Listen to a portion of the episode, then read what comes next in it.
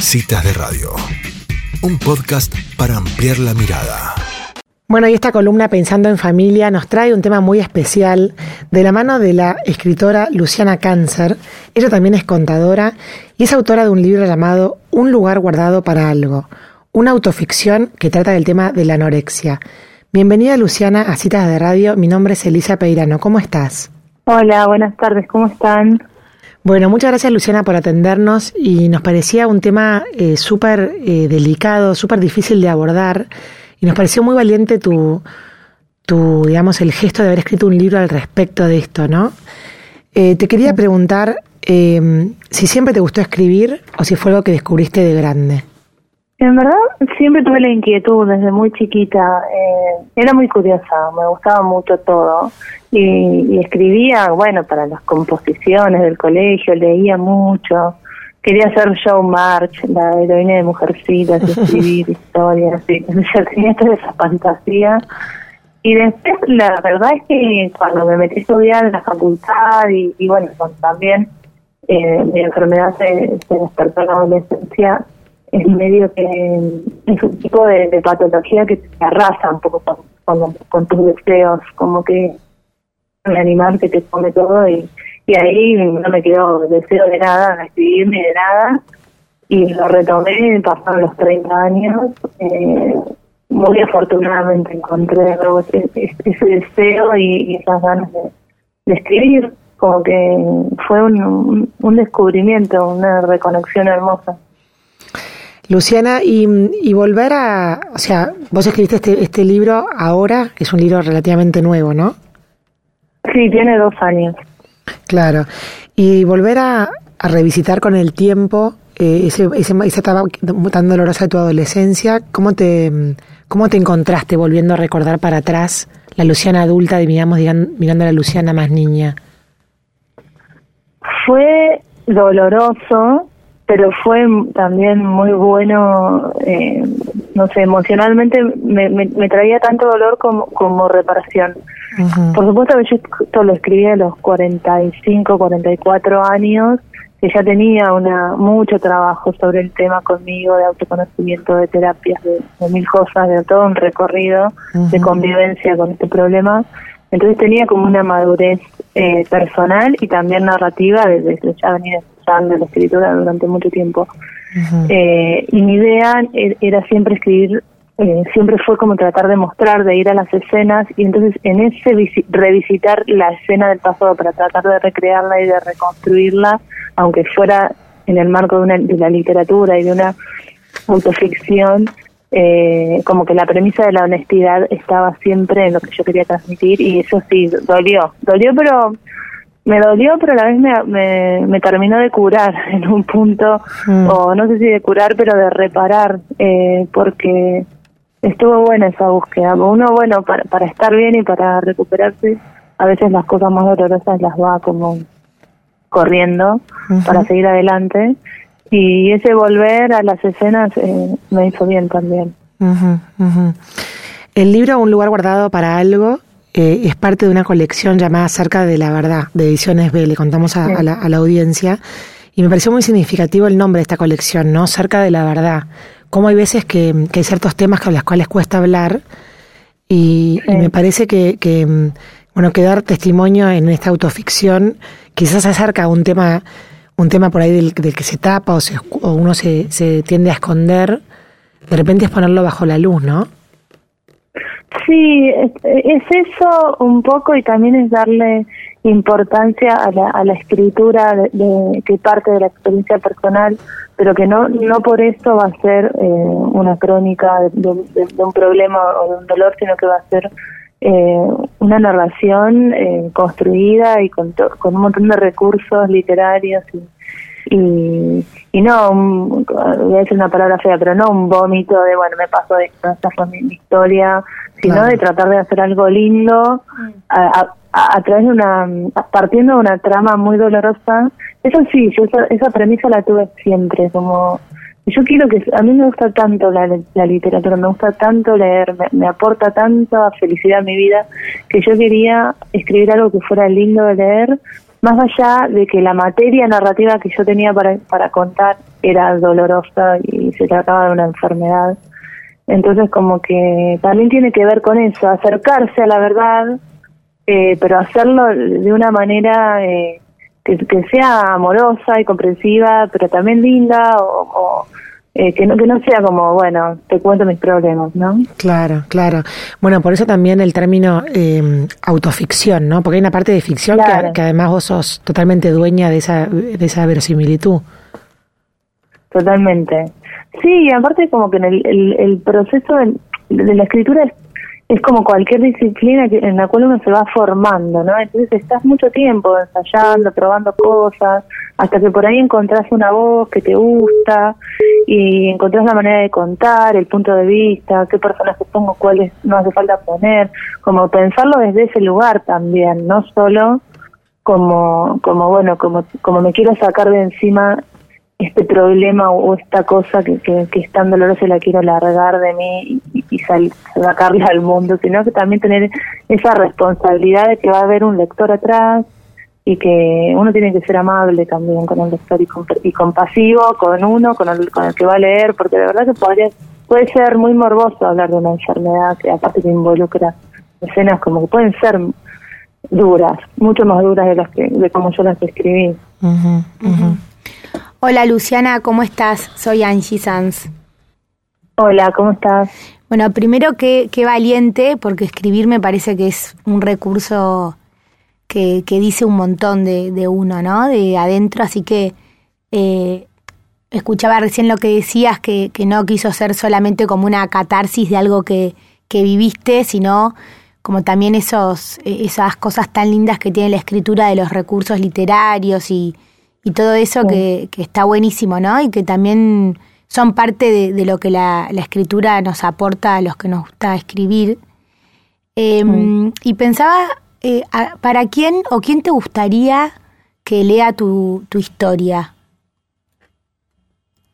Eh, todo, que soy muy vanidosa, quiero, como que hay algo como de, de uno necesitar ser querido, ¿no? Y yo creo que encontré mi forma de expresión en la escritura y, y, por ahí en, en, la, en la vida, o sea, por más que tengo muchos vínculos, y sé yo, me costó eh, asentarme en un lugar y, y, darme a conocer y hacerme querer, porque bueno, mismo la enfermedad es como muy reclusiva, digamos. Mm. Entonces como que ahora que lo puedo decir y, y puedo crear algo a partir de eso, eh, quiero que lo lean, que lo, que lo lean todos. Por supuesto que y, que les guste y que yo les caiga bien porque escribí algo que les gustaba.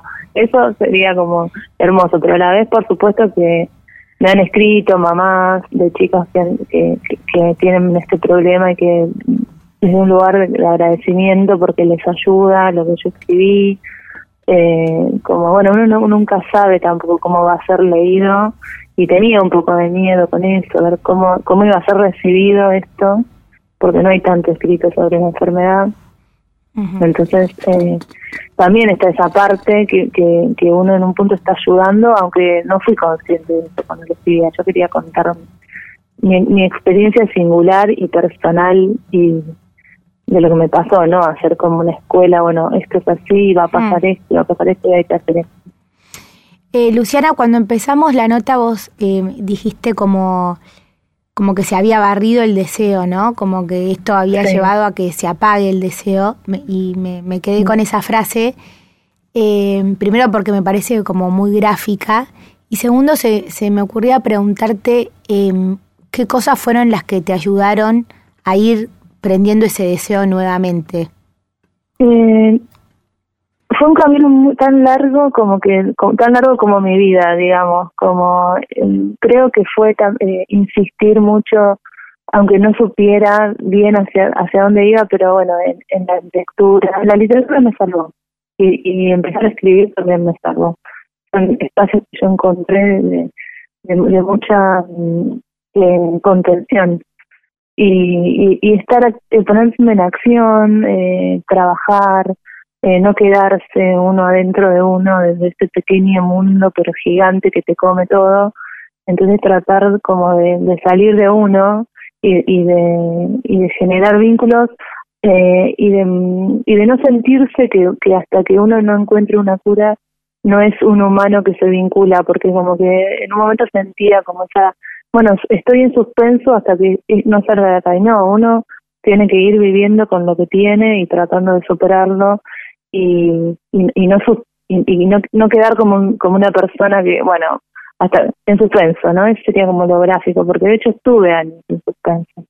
Y, y cuando empecé a darme cuenta de eso, de que, de que uno de los problemas, esto es un trastorno de, la mente, lo, lo, va a tener y lo va a seguir teniendo y tiene que, que aprender a vivir con eso. Y bueno, eh, creo que ahí eh, fue un paso fundamental para, para retomar, como que bueno, tengo que estar activa, mantener, aunque me sienta mal, aunque me sienta triste, no dejarme caer, eh, no hacerle caso a esta distorsión de la cabeza y, tratar de rescatarme, de encontrar recursos, no sé, de mil maneras, con terapia, con trabajo, con amigos, cada vez uno va pudiendo ampliar más eso que se cerró, ¿no? Luciana, en una, No, no, perfecto. En una entrevista hablabas de buscar una escena sin hambre, ¿no? Eh, ¿qué, qué, ¿Querés explicarnos un poquito qué quiere decir eso para vos? Sí, eh, eso lo escribí, está en el libro. en realidad es como que desde que yo tengo 14 años que, que empecé con la enfermedad, que, que la, comida es una parte, o mi relación con la comida me cambió, me cambió para siempre, eso no, no, tiene vuelta, digamos. Entonces, en todos mis recuerdos está entramado algo que tiene que ver con eso, o con si tenía hambre, o, con que si comí, o con que si la ropa me apretaba o me, o me quedaba floja. Es como, como, como tener ese filtro en, en la mirada y, en las sensaciones todo el tiempo, ¿no? Y eso continúa y yo creo que va a continuar siempre, pero bueno, la intensidad va cambiando y las decisiones van dejando de depender de eso. Eh, es difícil de explicar porque bueno, es raro, ¿no? Pero se puede vivir bien igual, claro. eh, que es, un poco lo que quiero decir en el libro. Eh, sí, eh, tengo este problema. Eh, en la cabeza posiblemente uno está, sigue estando, pero podés recorrer un camino hacia la recuperación y, y ir encontrando la manera de rescatarte de ese lugar que, que en algunos momentos de mi vida fue realmente un infierno habitar mi mente y ya no lo es, y hace mucho tiempo que no lo es, mm. porque fui como encontrando, y ese encontrar personal, por eso no me gustaba como decir, bueno, te doy una receta, porque la verdad no la sé, mm. fue como un impulso de vida que fue superior, que, mm. fue mayor al otro, digamos. Claro. Eh, pero bueno, es como que es así, en, mi registro emocional, a partir de cierta edad, viene con, con, con eso. Claro. Eh, ¿Y por qué elegiste ese título, Un lugar guardado para algo? Porque, bueno, a través del libro siempre está como insistentemente el vacío, ¿no? Eh, como una necesidad de preservar el vacío a través del hambre eh, a través de elegir una, una relación amorosa que no es correspondida o, que es complicada, eh, o, la ausencia del, padre que se va con, a los 6, 5 años, como, como se va haciendo como la trama bailándose a través de los espacios que quedan vacíos. Y como la pregunta es, ¿para qué, para qué se guarda ese lugar? Mm. ¿No? Un, un lugar como no sé, como, como, como si uno quisiera proteger un lugar en el que no haya nada para no sé qué poner. La verdad que es una pregunta, sí. Claro, claro. Eso se pensaba recién mientras que te escuchaba, digo, qué difícil que es vivir con el con ese vacío que en, definitiva todos sentimos, ¿no? Porque es, eh, es, parte de la vida, el vacío. Eh, y qué importante es, no sé, como saber que ese vacío existe o si no, llenarlo, pero de qué, ¿no? Como eh, eh, es un, un, aprendizaje o, bueno, aprender a vivir con esos vacíos que también se puede, ¿no? Completamente, yo creo que eh, lo que me dicen muchos los lectores es que aunque no padezcan la enfermedad o no hayan tenido un problema así, les llega de, otra manera, se, se, ponen en el lugar y se sienten interpelados, porque yo creo que hay algo eh, eh, en el ser humano que, que todos tenemos alguna rotura, alguna grieta por la cual eh, uno sufre y, y, y, necesita como sentirse identificado con otro y, y de la empatía del otro que, que, pueda entender, sí, yo sufro por esto, vos sufrís por aquello, el otro sufre por aquello, pero como que hay algo que es un poco universal eh, en comprender que, que, el ser humano viene con, con, va a tener algún que otro problema, algunos más extremos, otros menos, algunos, eh, no sé, pero como que todos tenemos algo, todos estamos un poco rotos y que la gracia es entender que uno lo tiene y que eso no, te hace, en general te hace más fuerte que, que, más débil cuando lo podés como tratar y, incorporar como una parte más de tu vida. Eh, y bueno, de hecho el libro, eh, yo no quise hablar solo de la enfermedad y, y, y hablo como repongo una relación, repongo lo familiar, mi vida en el pueblo, mi pueblo es como un personaje más del libro, porque también quería mostrar esto de que, de que la enfermedad puede ser solo una parte, que habrá momentos terribles en los que te va a tomar toda la vida, pero que cuando uno puede entender que, que, vive con eso, vive y, y, va incorporando, recuperando las otras partes que de verdad fueron arrasadas, y, pero, pero están, siguen estando y uno tiene como que ir encontrándolas y resignificándolas. También es como cuidar un poco la, propia historia, ¿no? Que por ahí uno piensa que es mejor sacar esas partes de, de la historia cuando mira para atrás y, y, siempre vamos a volver a, que lo mejor es integrarlas como las piezas cuando se rompe algo y lo pegás, eh, Total. ¿no? Y digo, lo que pasa es que hay que tener, hay que tener esa como esa fortaleza o esa animarse a hacer esas partes también. Sí, porque aparte van a seguir estando por más que uno no, las quiera reconocer. Digo, para eso estoy hablando como si fuera un libro de autoayuda, que no, no es mi idea, pero eh, la, la realidad es que eh, lo, lo más eh, saludable es saber que está y, y que eso, porque cuando a mí me pasaba que cuando era más chico, tenía 20 años, y yo sentía que tenía que explicar eso en mi vida y sabía que no lo podía hacer. Era terrible esa sensación. Pues yo, no sé, uno, era buena, era una linda, una buena hija, era, era buena. No, no me gustaba estar haciendo algo tan feo, tan malo para mí, para mi familia, pero no lo podía evitar.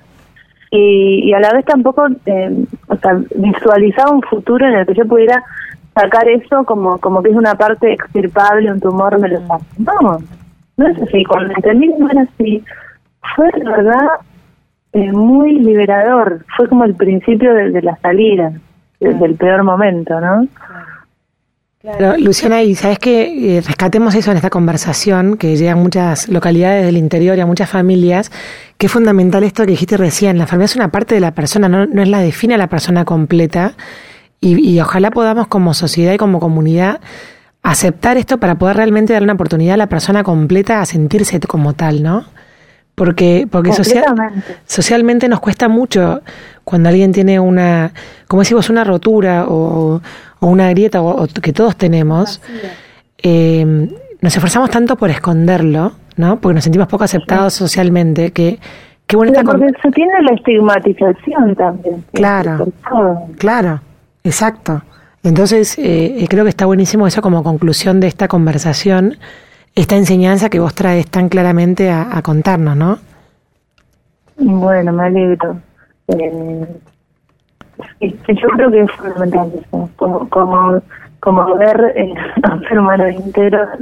Ni sé si a mí me sale hacerlo, porque yo puedo hablar desde, desde, desde que vivo por ahí eh, hago lo mismo de, de, hacia otras personas soy menos comprensiva no mm. pero trato de ser cuidadosa con como como tengo esta experiencia de y porque me ha pasado de, sentir que, que, hasta que no te cures no vengas a hablarme de, una enfermedad porque no haces nada por curar claro. Eh, eh, es muy agresivo y, y, no está en el poder de uno a veces mm.